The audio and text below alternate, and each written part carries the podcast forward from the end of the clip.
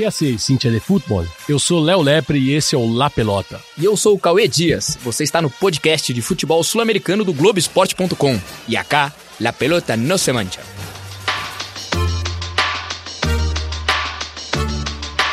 Yo me equivoqué y pagué. Pero. La pelota no, la pelota no se mancha. Abreu tiró.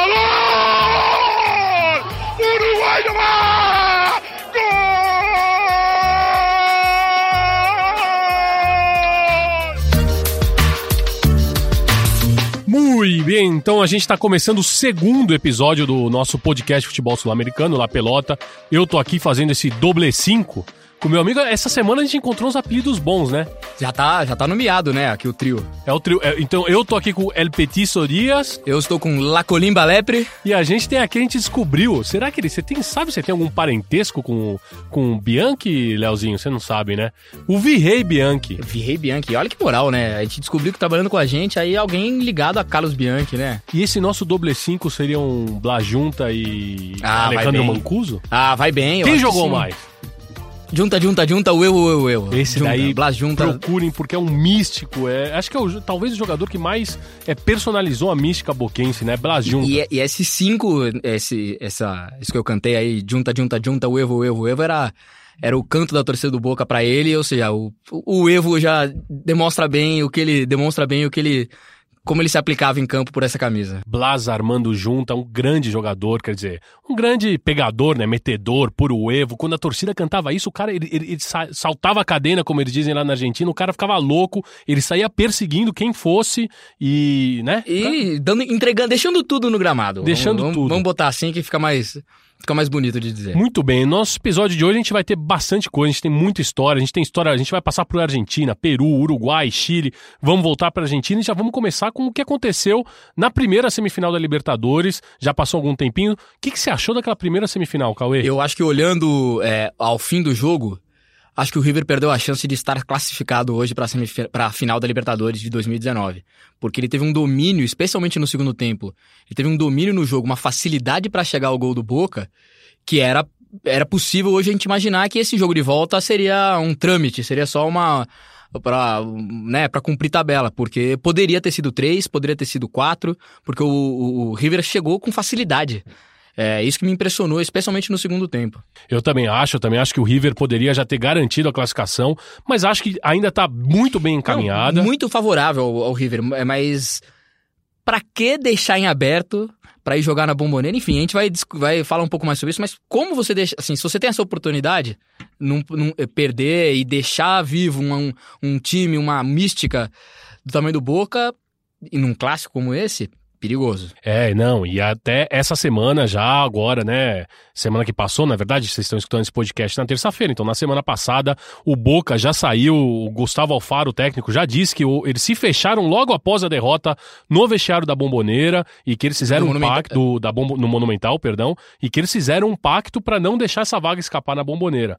E por falar em vestiário, você, você acompanha as notícias da última semana que eles disseram, a torcida, a torcida do Boca e o Boca saiu reclamando dizendo que tinha bruxeria, magia negra. Eu não creio, mas que há, hein? Eu É. creio.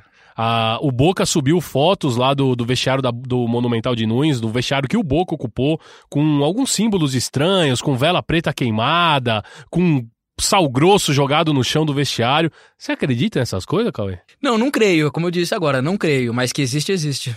É- Existe. É, aquele velho ditado, né? Né? No crânio em bruxas. E eu, Pelo que ai, ai. Ai, né? ai. E, e, na verdade, é, deve acontecer e, e É. deve ser uma coisa normal. Eu tenho certeza que o Boca já deve ter feito Ah, também. eu acho que todo mundo joga com, com essas armas, acho que na medida do possível. É, não é prejudicial ao outro, pelo menos não no plano terreno. É, mas eu acho que cada um joga com o que tem, mas não acho que acho que o que teve ali foi um domínio técnico de um time superior ao outro, que se impôs melhor que o outro. E, e aí vai uma crítica pra mim ao Boca em relação aos quatro semifinalistas. O Boca é o que tem menos repertório. O time do Boca tem menos repertório que os outros três semifinalistas da Copa Libertadores desse ano. Joga pior que o Flamengo, joga pior que o Grêmio, joga pior que o River. É, Não tem um padrão não estabelecido tem um pa- ainda. Não tem um padrão estabelecido. Ainda que o Alfaro acho- jogue muito defensivamente. É, eu acho pouco que, você, que o Boca procure o tempo inteiro um jogador que para mim é um, ótimo para compor o grupo, mas não é para ser um o escape como ele funciona do Boca é o Ábila, o Antiope Ábila. Você vê o primeiro jogo, a tentativa era sempre dele e a, né, chegar até ele a bola e ele tentar escorar uma bola. Deu certo até, se o Capaldo faz aquele gol lá, a gente estaria talvez falando de um outro de uma outra semifinal. Mas é muito pouco para um time que tem talento, que tem que, que poderia buscar mais, né? É, não foi, não foi, definitivamente não foi por, por nenhuma mandinga, por nada que aconteceu no vestiário, foi sim por uma superioridade técnica. E os memes depois que a torcida do River fez, quando o Boca saiu para reclamar dessa suposta é, máquina negra, eram espetaculares, que todos os memes eles, eles associavam, por exemplo, ao, ao De La Cruz, eles falavam que aqui está a nossa máquina negra, né? Exatamente. né? Aproveitando da, da do, do, do Nico De La Cruz, negro, uruguaio, que jogou muita bola, e eles falaram, é essa é a magia que a gente tem, é essa daqui, ó. Essa é a nossa máquina negra. E a gente falou disso na semana passada, que o crescimento do River tinha um pouco a ver com esses nomes que começaram a, a, que se consolidaram, mesmo com o time sendo um pouco diferente do time campeão do ano passado.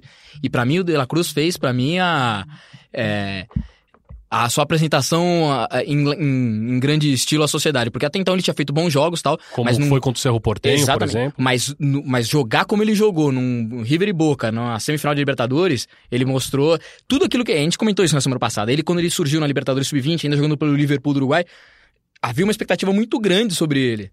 E que é, talvez ele tenha demorado um pouco para chegar, o que é normal, o amadurecimento desse jogador, ainda mais num time que tá ganhando. Ninguém você, tá pronto aos 20 você, anos. É, né? e você, tá, você tem menos oportunidades, né? O cara tá jogando. Se o time tá ganhando, é porque alguém tá jogando. Tá todo mundo jogando bem, né? Tem alguém jogando bem. Então as oportunidades vão ser menores. E ele, para mim, começa a falar assim: ó, lembra que a expectativa que vocês tinham sobre mim? Olha, olha o que eu vou fazer. Tô correspondendo. Tô correspondendo. Ele e Nacho Fernandes, para mim, sem dúvida nenhuma, os grandes motores desse, desse River Plate. Então vamos fazer o seguinte, vamos escutar é, o Renato Peters, ele foi o repórter aqui de São Paulo, que foi cobrir essa partida na, no Monumental, essa primeira semifinal argentina da Copa Libertadores, né, desse lado daqui. Então vamos ver o que, que o Renato Peters tem a, a, nos contar sobre o clima do Monumental lá fora e também dentro do estádio. Salve, salve, meu amigo Léo Lepre, amigos deste podcast. Que honra poder fazer parte, ainda mais conversando com você, que é o nosso especialista, o nosso embaixador na América Latina para assuntos futebolísticos, esportivos e afins. Vamos lá. Vamos falar então desse River Plate Boca Juniors, que eu presenciei lá pela primeira vez esse clássico. Eu já tinha feito jogos do Boca Juniors, mas com equipes brasileiras. Foi a primeira vez que eu fui, que eu presenciei um, um, um clássico desse das duas equipes. Lógico que ainda um jogo que estava à sombra do que aconteceu na Libertadores do ano passado, na final, com o ônibus do Boca Juniors apedrejado, depois um jogo que foi remarcado. Mas então um jogo que foi marcado muito com isso, com essa preocupação com a segurança. É, eu cheguei ao estádio bem cedo, né? Até porque a gente tinha um pré-hora gigantesco no Sport TV. Aliás, deixando aqui pro nosso ouvinte que teremos a transmissão do jogo de volta, né? Exclusivo no Sport TV. Então tinha todo esse clima lá fora e, e dentro, é, eu achei uma coisa muito estranha. O Léo depois pode comentar sobre isso. É, a torcida do River que é, depois me disseram lá que ela é conhecida assim né, de não fazer um barulho tão grande assim, mas ela começou, fez uma grande festa, fogos como quando o time entrou, o gol do River saiu logo aos sete minutos e parece que depois desse gol é, do River a torcida esfriou. E tanto que uma hora na, na, na, transmissão, eu até comentei com o Milton, a torcida se calou aqui, Milton. E ele realmente concordou, ele estava no estádio, né? É, então ele falou: olha, é, o Milton Leite, narrador, falou: olha, realmente, o estádio está em silêncio. E foi assim até é, o segundo tempo.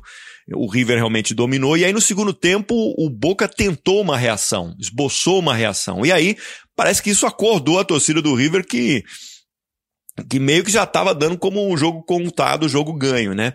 Mas realmente foi um grande espetáculo, assim, a torcida, apesar desse silêncio, assim, ela fez uma festa muito grande. Então é isso, espero que eu tenha é, passado para vocês aí um pouquinho desse clima do jogo. Eu acho que só faltou um pouquinho realmente a torcida do, do, do River dar uma empurrada no time, foi o que faltou. Mas o mais, uma festa realmente muito grande e um jogo digno realmente de um clássico que é considerado por muitos como um dos maiores do mundo. Valeu, galera. Um abraço para vocês aí. Muito obrigado, Renato Peters. É, pegou pesado com a torcida do River, hein, Cauê? Eu acho que ele é do Boca, né? Eu acho que ele é do Boca. Ele deixou claro aí uma posição. Acho que o Peter, então, é bosteiro, né? Chenese. É, eu vou dar meu depoimento pessoal, tá, Cauê? É, eu, quando morava na Argentina, eu morava em Vicente Lopes, na Avenida Libertador. Da janela da minha cozinha, eu olhava pra direita e eu via o Monumental. E eu vou te dizer que eu escutava bastante o que eles cantavam lá no, É, no eu, acho que, eu acho que são é, rótulos, talvez, que estão se criando. Enfim, eu acho que o Peters teve a visão, a, a visão de quem teve lá e ah, talvez tenha sentido isso mesmo. Talvez nesse jogo a gente tivesse uma expectativa sobre o jogo e que a torcida do River.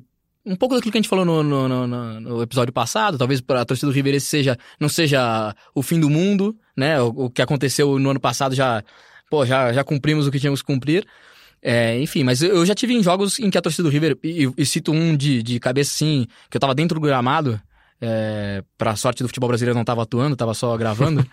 É, no o jogo do River e, e Botafogo, por exemplo, da Copa Sul-Americana, é, que o River consegue uma virada Sim. impressionante sobre o Botafogo, eu tava, tava gravando, tava dentro do campo.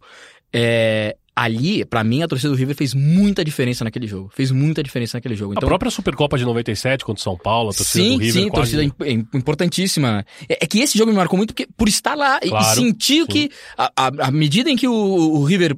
Óbvio, você sempre tem essa. O campo precisa, precisa animar a arquibancada e vice-versa, né? Você tem essa relação. Mas eu acho que ali a arquibancada animou o campo, né? O time em campo pra conseguir fazer aquela, aquela virada sobre o Botafogo na Copa Sul-Americana. É, enfim. Mas acho que foi uma sensação que o Peters teve lá, que talvez. Eu, eu, arriscando de longe, diria que talvez seja isso. Talvez a torcida eu do River também- não tenha é, essa. Exatamente. Eu acho que, na verdade, a torcida do River ela tá vindo de, de, de cinco anos de banquetes. Que tem Perfeito. uma hora que talvez a barriga tá tão cheia que você. E aí já começa ganhando com 1x0. Antes, com 10 minutos de jogo já tá 1x0 e você as coisas já estão resolvidas. Você Então, não precisa fazer força. você não precisa né? mais nem fazer força, as coisas já saem naturalmente. Então pode. Eu tenho certeza que deve ter sido isso, porque não foi só a impressão do Peters, também foi da equipe de transmissão, né? O Milton Leite, o é. Murici, todos eles comentaram isso. Então, provavelmente, é, o Peters ficou aí é, assombrado com, a, com, esse, com, esse, com esse calar, com esse silêncio da torcida do River, mas que eu também acho, concordo com o Cauê, às vezes tem místicas aí, tem rótulos que vão se criando, e eu tenho certeza que a torcida do River, ela segue aquele padrão da torcida argentina que a gente conhece.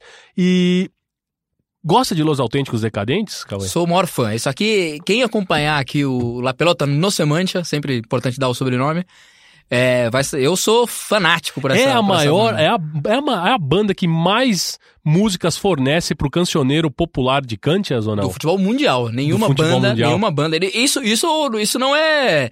Não tô sendo hiperbólico aqui, não. Pra acho difícil que alguma outra, alguma outra banda, algum outro grupo musical tenha tantas músicas transformadas em músicas de, de estádio como Los Autênticos Decadentes. Los Autênticos Decadentes é uma banda argentina formada, se não me engano, nos anos 80.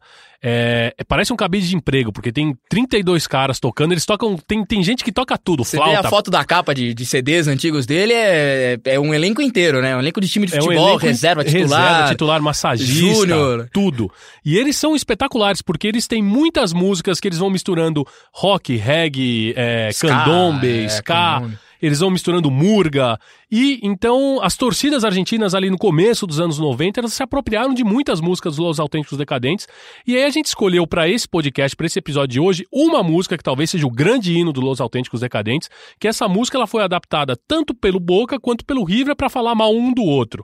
Então vamos primeiro escutar qual é a versão oficial, a versão da música, né, do Los Autênticos Decadentes, de 1989, Veni Raquel. Ay, cuando la conocí a Raquel, se zarandeaba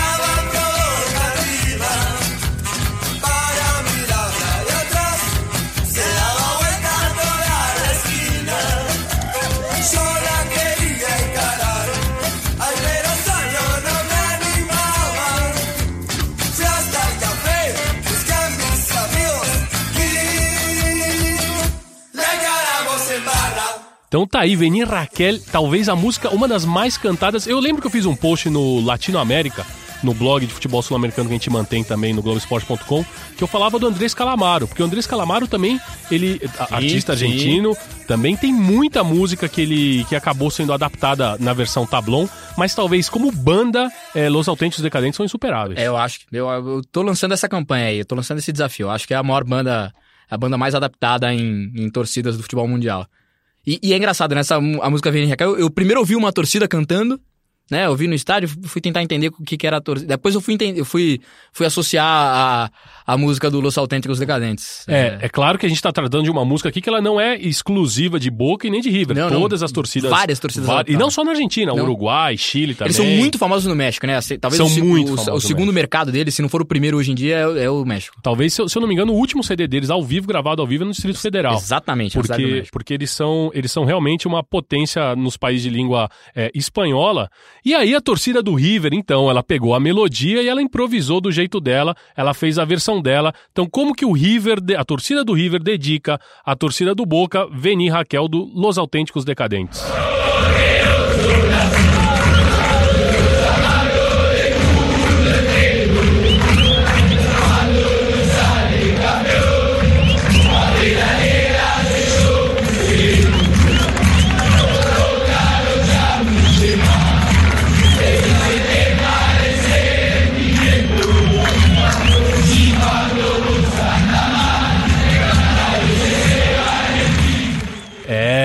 Então, na verdade, o que a gente tem que explicar aí, Cauê, que é importante explicar dessa versão que a torcida do River canta para a torcida do Boca? Primeiro as bandeiras negras, né? Eu, eu queria destacar, eu vou destacar um outro ponto também, que é uma, pra mim, uma expressão maravilhosa. Nos chamuchas. Quer dizer, não. Não vem com chaveca. não, cha- não vem com papinho, não vem com papinho. E, e a torcida canta, não, não chamuchas com, esse, com, com, com essa coisa de sentimento, né? Então, não vem falar que vocês têm sentimento, porque vocês vão embora no- antes, do, antes do intervalo mesmo, vocês já abandonaram o, o- o- a torcida, a arquibancada em alguma vez. É isso mesmo. Então, o que a torcida do River Plate tenta fazer aí é, é desmistificar um pouco essa, essa ideia de que só o Boca tem um sentimento, que só o Boca é, é movido à paixão. E eles mandam ali, né? Quando não salem campeão, bandeiras negras ellos pusieron.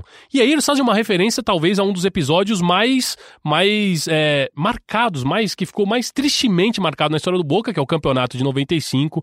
É o primeiro campeonato, é, o primeiro jogo do Maurício Macri, hoje presidente da Argentina. Ele era o presidente do Boca naquele dia, era um Boca e Deportivo espanhol. O Boca deixa escapar o campeonato clausura de 95 para o Vélez Sárcio. Era um campeonato que já estava ganho e a 12 coloca lá uma bandeira negra, um trapo escrito graças por el campeonato. Ou seja, era uma, uma mensagem irônica porque não veio o campeonato. E desde então a torcida do River ela pega aquilo como é, não. Vocês não podem falar de, da gente porque, porque vocês colocaram bandeiras negras. né? Vocês, vocês traíram a cor, né? A- a- o símbolo máximo, talvez, de um clube e. E eu acho que é, você sintetizou bem. É, é, o que eles querem é dizer o seguinte: peraí, não vem com esse papinho de sentimento, não- porque vocês também abandonaram o clube em algum momento, ou não, não deram o aguante necessário em algum momento. Não deram aquele aliento que sempre é necessário para um clube e o Boca Juniors que ficou tão conhecido por isso. A gente vai falar, mas depois a gente vai pegar a versão do Boca também cantando pra torcida do River. ficar porque- igual, né? Pra ficar igual, porque a Senão- gente aqui não é que nem o Renato a Peters gente- que tomou partido, né? Não, e a gente, senão a gente fica recebendo é, ligação, Ligação, É, é, ameaças, inv- né? invade as nossas redes sociais aí, cobrando isso. Então a gente vai fazer um, um- uma- um- mais pra frente aqui no podcast, a gente traz a outra versão, a gente traz a versão da torcida do Boca cantando pra torcida do River, mas eu acho que é importante a gente destacar algo que aconteceu ne- nesse no fim de semana passado, né? Na verdade, no fim de semana retrasado, que foi no clássico do Campeonato Chileno, mudando de um clássico pra outro, porque Cauê, eu acho que é muito difícil a gente a gente não acompanha, por exemplo, o futebol hoje ele, ele, ele é jogado de uma outra forma, ele é mais defensivo, os sistemas são outros. Então é muito difícil a gente ver em atividade algum jogador que seja o máximo goleador de uma liga local. E a gente aconteceu, teve isso no Campeonato Chileno. E, e até de times, né? Você se a gente pensar assim, Exato. os maiores artilheiros da história dos times eh, já não, né, não, recentemente você não tem, é difícil você encontrar, tirando ETs, né, Lionel Messi, é, mas é difícil você encontrar mesmo artilheiros de times, imagina de os maiores artilheiros da história de algum campeonato. É isso, porque no fim de semana que jogaram Colo-Colo e Laú, né, Universidade do Chile, Universidade de Chile, lá no Monumental Davi Arellano, casa do Colo-Colo, O Esteban El Craque Paredes, 39 anos de idade, ele quebrou o recorde que antes pertencia ao Francisco Chamaco Valdez, que era de 215 gols na Liga Chilena. Ele marcou o segundo gol do Colo-Colo, é, que deu, deu uma virada provisória no jogo, né? Porque aí o Colo-Colo se colocou 2 a 1 o jogo acabou terminando 3 a 2 pro Colo-Colo, pro Cacique. Mas com esse gol, o Paredes ele chegou a 216 gols e ele é hoje o máximo artilheiro, o maior goleador do campeonato chileno. Curiosamente, ele ainda não é o maior goleador do Colo-Colo.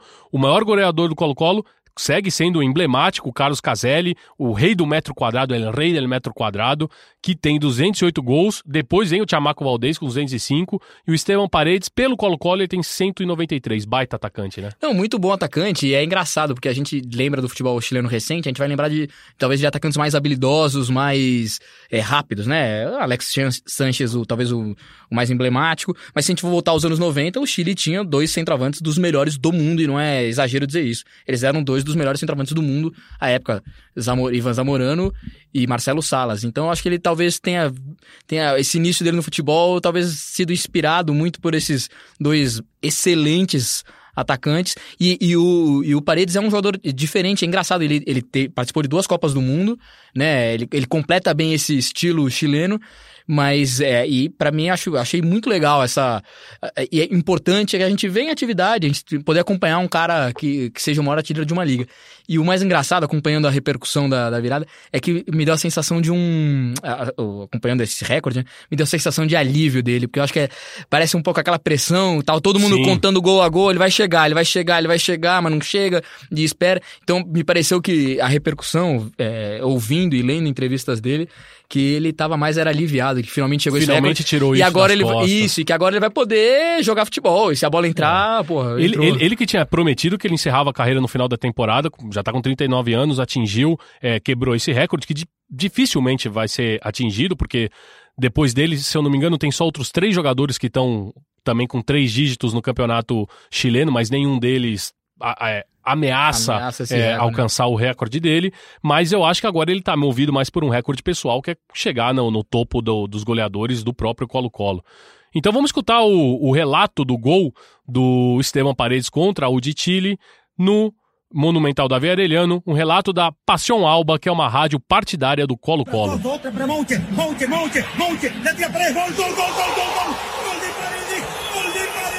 Gol de Paredes, histórico, gol de Paredes, gol de Colo Colo, gol de Colo Colo, gol de Colo Colo, histórico, Paredes, Colo Colazo, Colo Colazo histórico, histórico Colo Colazo, hoy sábado 5 de. A las 4 de la tarde con 26 minutos. Corría el minuto 20 al segundo tiempo. Paredes, poderoso y talentoso. Leyenda viva. Viva la leyenda de Paredes. La pelota dentro. 216 goles en el récord. En el cielo de los récords. En el cielo te aplaude Chamaco. Entre nosotros Caselli. Y todo el pueblo colombiano. Y todo chileno futbolero bien nacido. Es impactante, emotivo. Estremecedor. Es único. Es una... Então tá aí o, o- a narração do gol do Esteban Paredes, do, do gol de número 216 dele. O que, que te chamou a atenção aí, Cauê, que você até comentou na hora que ele tava narrando? É o registro, né? Como ele entende que aquele é um momento histórico pro, pro Colo-Colo, né? Pro futebol chileno, ele vai lá e registra data, horário e explica o que aconteceu. Ele sabe que isso vai ser repetido. Ele sabia, parece longo. que ele sabia que a gente ia utilizar, né? Ele sabia, ele deve ter dedicado a gente, inclusive. Então, parabéns, nossos, nossas felicitações a o Esteban Paredes. E outubro, que também é uma data muito importante, já que a gente está contando agora um pouco dessas histórias, né? Outubro é uma data muito importante. No Peru, agora a gente viaja. O Pisco é chileno ou peruano?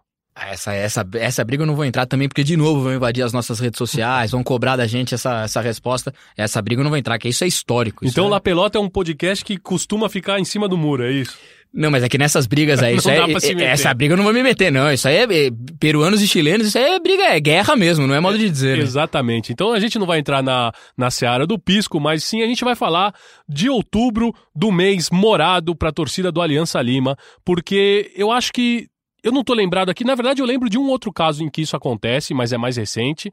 Mas o Aliança Lima, desde 1971, ele todo mês de outubro ele muda as cores, ele, ele troca as cores tradicionais do uniforme, né, que é aquela camiseta listrada ou bastonada, né, como eles dizem na América Espanhola, é, em azul e branco. Eles trocam o azul e eles entram com uma cor que eles chamam de morado, que é um, é um roxo.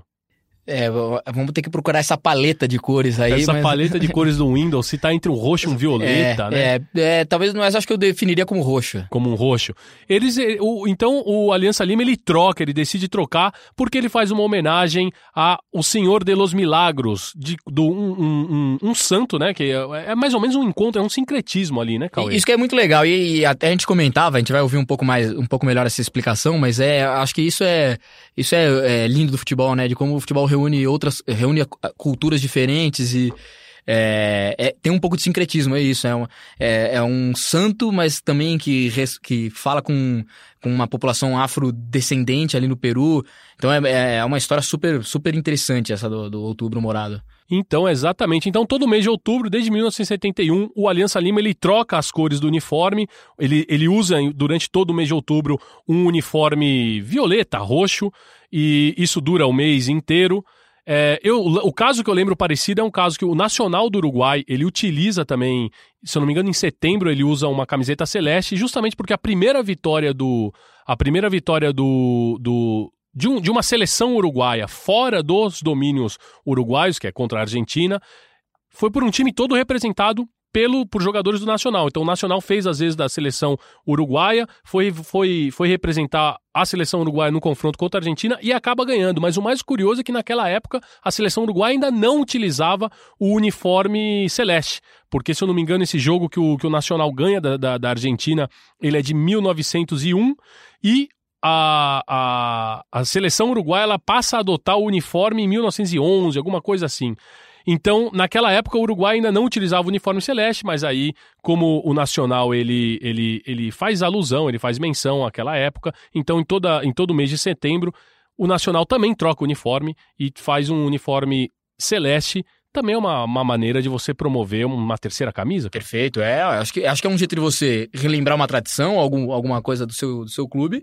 E tem esse lado também de você colocar uma terceira camisa, botar pra vender. Botar pra vender, mas... Eu, Mas é bonito, é bonito quando É, tem história por trás. Melhor do que você exatamente. inventar uma cor. Uma aí, terceira camisa, Aí, ó, agora porque a sim. pelota não fica em cima do muro. Nesse caso aí dá pra afirmar. Eu, eu, acho muito mais interessante quando você tem história e história verdadeira, porque né, a gente já viu terceiras camisas aí que, pô, pro cara explicar porque a terceira camisa era, era de tal cor, o cara dava uma volta, dava a volta ao mundo e não te explicava exatamente e ficava porque mal explicado. E ficava mal explicado. Nesses casos você tem e tem e tem uma, uma base muito grande com a sua com a história desses clubes, com, com coisas importantes para essas comunidades, para esses times. Então, por falar em resgate histórico, que é por onde eles fundamentam as cores dessa camisa, vamos escutar o depoimento do jornalista peruano Jaime Pulgar Vidal, ele que escreveu o livro El Clássico, que é um livro que trata justamente sobre a maior rivalidade do futebol peruano, Aliança Lima e Universitário. Ele contou um pouquinho pra gente é, sobre esse sincretismo dos afro-peruanos, do, do- da população indígena do Peru e sobre o porquê o Aliança Lima utiliza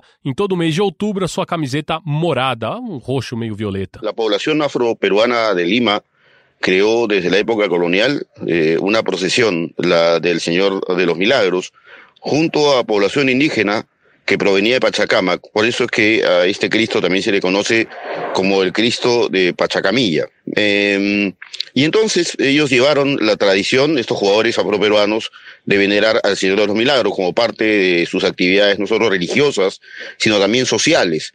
¿no? El fútbol, eh, la procesión eh, y la jarana eran una forma de reunirse con sus amigos. Eh, poco a poco eh, empieza a surgir la idea de que en octubre, que es el mes en que aquí en Lima se realiza la procesión del Señor de los Milagros, eh, el equipo de Alianza Lima, en lugar de usar su clásica camiseta blanca y azul, utiliza la blanquimorada, porque el morado es el color del Señor. Ah, los devotos del Señor de los Milagros usan un traje morado. Eh, y uno suele ver por las calles de Lima algunas personas, sobre todo mujeres, aunque también hay varones, usando el tradicional color morado. Eh, es en 1971, en octubre, cuando se impone definitivamente eh, eh, el uso del, eh, del uniforme blanquimorado para Alianza Lima. Es decir, desde el mes de octubre, durante todo el mes de octubre cada año, desde 1971, Alianza Lima salta al campo con esta camiseta blanquimorada. El estadio de Alianza Lima, que queda en un barrio popular en La Victoria, eh, cuando los jugadores salían al campo, donde salían antes, ahora salen por otro lugar, eh, hay una, una placa, eh, ¿no? Y en, y en esta placa hay un dibujo del Señor de los Milagros. Ahí van, eh, se acercan los jugadores, ponen las manos, eh, hacen las tres urras clásicas que hacen aquí los jugadores antes de salir al campo y saltan al campo, ¿no? Es, es una tradición. Muito bem, então aí o Jaime explicou pra gente, e a gente até é, é bom deixar isso claro, é justamente outubro que eles trocam, porque é, é o mês da procissão pro Senhor de los Milagros, e, e ele explicou até ali que, né, que tem uma, uma placa onde tem uma imagem do Senhor dos Milagros, que os jogadores do Aliança, antes de saírem no jogo, pro jogo, né, antes de pisarem no gramado, batem a mão ali na placa, seria o Anfield de, de- da, da, da, América do Ah, Sul um ali? bom, um bom paralelo aí, um bom paralelo. Mas visitando a região ali, você percebe realmente, é, próximo ao estádio do Alianza Lima, essa ligação com a comunidade afro-peruana, assim, né? Você, é, talvez em alguns outros pontos da cidade, a gente encontre, aí vamos, vamos falar por feições, talvez pe- pessoas com uma feição mais próxima do indígena, né? E, e ali próximo você encontra mais, mais é, afrodescendentes, afro-peruanos. É, e acho que isso também tem. Isso explica um pouco da, da importância do clube. E acho que isso que é legal dessa camisa. Ela fala também pra torcida, pra comunidade que torce pro, pro Alianza. Exatamente, a Aliança Lima que tem uma curiosidade tremenda, porque a rivalidade com o Universitário é tão grande que os torcedores, eles não utilizam nas faixas a letra U, eles trocam o U pelo V. Então sempre, porque o U é o, é o símbolo do universitário, no uniforme, inclusive o escudo do É só um U, universitário é né? só um U, então o Aliança Lima, sempre que tem que digitar ou escrever ou pintar alguma coisa com a letra U, eles trocam pela letra V. Então, Cauê, vamos voltar agora pro, pro assunto do que tá agitando lá a Argentina, agora porque tem a volta, o Boca e o River. É, dá pro Boca virar? Dá, dá. É, é isso, que eu, isso que eu acho que o River deixou essa sensação de que dá. É difícil, é muito difícil. O River é favori- favoritíssimo, na verdade, pelo time que tem, por tudo que se impôs nos últimos anos, na hora que esse duelo, na hora que, dos duelos decisivos. Mas dá pra virar. O River deixou essa porta, um- deixou uma fresta ali que é por onde o Boca acredita que dá pra, dá pra virar. E jogando em casa com tudo que envolve uma semifinal dessa, sim, deixem aberta. Tem alguma experiência que você lembre da bomboneira? Ah, a bomboneira, assim, é, é difícil você não lembrar a primeira vez que teve lá. Porque ela é- a gente fala muito e acho que quando a gente fala, a mística vai aumentando, vai aumentando, vai aumentando. E quando você visita lá, aquilo lá realmente é. Pra quem gosta de futebol, quem gosta de futebol sul-americano, é, aquilo ali é, é um lugar diferente, é um lugar sagrado. Mas uma coisa é importante deixar claro: no tembla, late. É isso. E esse, pra mim, é o ponto Fundamental. fundamental desse jogo da volta. La Bomboneira não tembla late, ou seja, La Bomboneira não treme, pulsa. Exatamente. E é isso que. Esse, e aí, pra mim, que tá o perigo pro, pro River nessa, nessa segunda semifinal. Porque se, é, eventualmente, um, se o Boca consegue fazer um a 0 ou algum gol, a bomboneira vai pulsar. A bomboneira vai pulsar desde o começo. Mas ao sentir que se se puder, que dá pra chegar, a, a bomboneira vai jogar pra frente. E aí a coisa vai complicar. É isso que eu, aí que eu acho que o River deixou em aberto e, e pode se complicar. Porque é o que a gente tá falando em relação à experiência pessoal.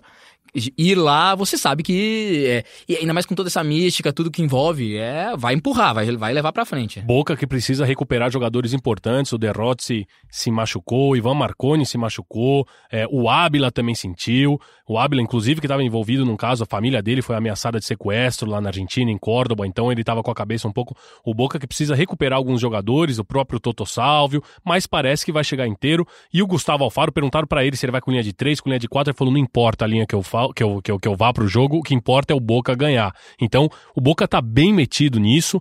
E, E- quem. e- mas esse é o espírito do Alfaro de sempre, né? Assim, ele, ele- não tá preocupado se, como, como a coisa acontecer, ele vai impor- tá, tá preocupado com o resultado, né? Ele quer ganhar. Ele é resultadista. Ele e é resultadista. acho que tem que ser. E a verdade é isso. É, o torcedor do Boca não quer saber se vai ser com, com gol de calcanhar, com gol... Quer ganhar. Quer, Quer ganhar. é, exatamente. E só importa isso, na verdade. Então vamos escutar um depoimento da repórter Nádia Mauad, companheira nossa, repórter lá de Curitiba, co- cobre os, os, os clubes lá do Paraná. Ela esteve duas vezes esse ano na Argentina, ela foi acompanhar a visita do Atlético Paranense ao Boca Juniors na fase de grupos da Libertadores. Ela também acompanhou a decisão da Recopa, quando o Atlético foi definir a sua vida contra o River Plate no Monumental. E Cauê, ela também tomou partido ali entre Boca e River, ela também disse qual que é o estádio que dá pra sentir mais a pressão da torcida. Eu vou acompanhar primeiro, depois eu comento. E aí, pessoal, tudo bem? Primeiro, um prazer participar aqui com vocês para contar um pouquinho dessa emoção que eu senti nesse ano. Tive a oportunidade de ir a Buenos Aires duas vezes é, para fazer a cobertura do Atlético na Libertadores contra o Boca Juniors e também na Recopa contra o River Plate no Monumental. E eu digo, a sensação de estar na bomboneira é muito diferente. Torcedores no alambrado, cantando com força, paixão o tempo inteiro. A emoção foi tão grande, gente, que eu e o repórter, o Everton Franco, nós nos abraçamos, emocionados, olhos cheios de lágrima mesmo, porque o que a gente estava sentindo e vendo era algo que a gente nunca tinha presenciado dava para sentir a terra, o gramado tremer mesmo. Não é papo não. Eu confesso que foi difícil prestar atenção no jogo porque o coração, o olhar estavam na arquibancada, naquela torcida. Eu estava admirada com tudo aquilo. O Atlético saiu na frente, gol do Marco Ruben e foi impressionante, porque os torcedores do Boca começaram a cantar ainda mais alto, se isso é possível. Eu até fiquei na dúvida se o gol tinha sido validado, porque os jogadores do Atlético também não sabiam se comemoravam, porque foi realmente impressionante o barulho que a torcida do Boca fez. A torcida é fora de série, é emocionante, canta em alto e bom som, alto e bom som durante todo o jogo e é uma partida que eu vou carregar para sempre no meu coração. Tá bom, pessoal? Um beijo para vocês. E aí, Cauê, o que, que você acha? É do Boca também. É do Boca é do também. Boca também. É do Boca também. Tá, tamo, a gente precisa equilibrar um pouco aqui. Eu vou, vou conversar com o. Com, com o pessoal, porque o não é pessoal. impressionante. O pessoal tá é, mimetizado pela bomboneira. A bomboneira ela exerce um poder. Mas ela surreal. tem isso. Ela tem isso e. E olha, essa semifinal aí tem- só, tá de, só existe, só tá de pé por causa disso. Porque, Exatamente, porque o jogo é lá. fator, o fator bomboneira abre. E agora chegou a vez de a gente lembrar da versão bosteira do Veni Raquel do Los Autênticos Decadentes. E a versão bosteira, na verdade, pelo que dizem, é a versão original.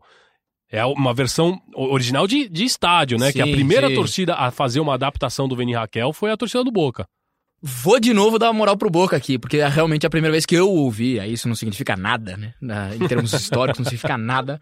Mas a primeira versão que eu ouvi em estádio e que me fez procurar a música foi a versão do Boca mesmo, da- da- que o Boca dedica à, à querida torcida do River Plate. Então vamos escutar a versão da torcida do Boca e depois pra gente recordar, vamos escutar um, mais um pouquinho da, da música original do Veni Raquel, só pra vocês verem de onde, de que fonte que a torcida do Boca bebeu pra escrever a sua música, homenageando, digamos assim, a torcida do River.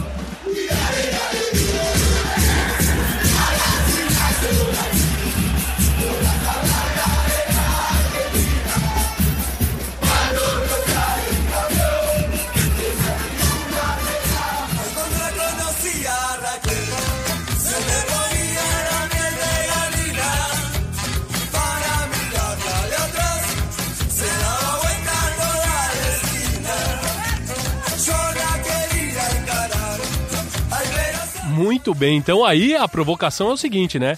A, las gallinas son así, las más amargas de la Argentina. Por quê? Ah, eles estão querendo dizer que é o seguinte, o River, quando. Se o River. Ah, se tá tudo bem, a torcida vai. Mas quando não tá bem, a torcida esvazia, vai embora do estádio. Não Que só vai saber, na boa. Só vai na boa, é isso. E é aquilo que a gente viu, né? A torcida do River tentando desmistificar a história de história de sentimento, sentimento, que só que só vocês, vocês. têm. E a torcida do Boca reforçando a ideia, né? Aquele, aquele conceito mais, mais é, arraigado de que, ó, a torcida do River só vai na boa, só quer saber de. só vai visitar, só vai ao estádio, só vai ver o time quando o time tá bem. Quando não tá bem, as tribunas estão vazias. É, e na verdade a torcida do River, quando do rebaixamento do River Plate, ela até cria uma música que é bem, que é bem bonita, que a gente pode chamar depois em outro, em outro episódio, que ela fala: "Não, olha como que, como que é o River Plate nas más". Porque realmente o River Plate quando tava para cair depois na Série B, é, teve boa média de público, Monumental sempre lotado, em todos os estádios que o River jogava, a a arquibancada da torcida do River Plate sempre estava lotada, eles esgotavam todos os ingressos e é isso que eles falam. Queria só mandar um abraço, Cauê, porque quando eu, quando eu tava montando essa parte do roteiro, quando a gente tava montando essa parte do roteiro, eu mandei para um pro meu grupo de amigos lá na Argentina, eu falei, qual, um grupo que tem majoritariamente torcedores de Boca e de River, porque é assim na Argentina, falei, qual que é a música que vocês mais é, gos- gostam, que dedicam, que vocês lembram a hora que tem que cantar pro torcedor do River ou pro torcedor do Boca? E na hora vieram essas. Também vieram outras, mas que eram outras que já vinham mais carregadas de... É, talvez de- não seja tão Não. fácil mostrar aqui, né? A gente tem- Não, vai ter um pouco mais de é, É um dificuldade. pouco mais complicado de explicar, mas é, eu acho que essas músicas elas representam bem, até mesmo porque elas têm a mesma fonte, né? Que Los Autênticos Decadentes, talvez a maior banda argentina. Já cravei aqui. A maior Já banda já argentina. pode, já pode, pode publicar já. Muito bem.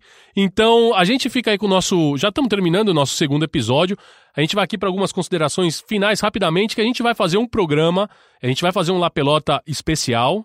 Exato, vamos sair um pouco da nossa periodicidade, aqui de 15 em 15 dias, né? Nós vamos, nós vamos abrir um pouquinho, fazer um lapelota especial na quinta-feira, dia 24 de outubro, já analisando ali, já com a definição dos dois finalistas da Copa Libertadores. Aí vamos dar uma, vamos dar uma olhada boa nesse duelo, né? Do duelo Brasil-Argentina que vai.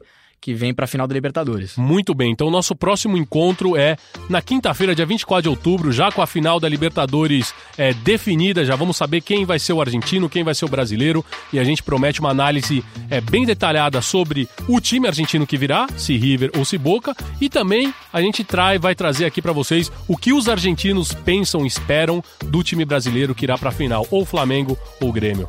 Então agradeço ao Virrei Bianchi, ao Petício Dias e a gente volta na próxima. É isso, Cauê? Até mais, Colimba Lepre e Virrei Bianchi. Muito obrigado. Abraço.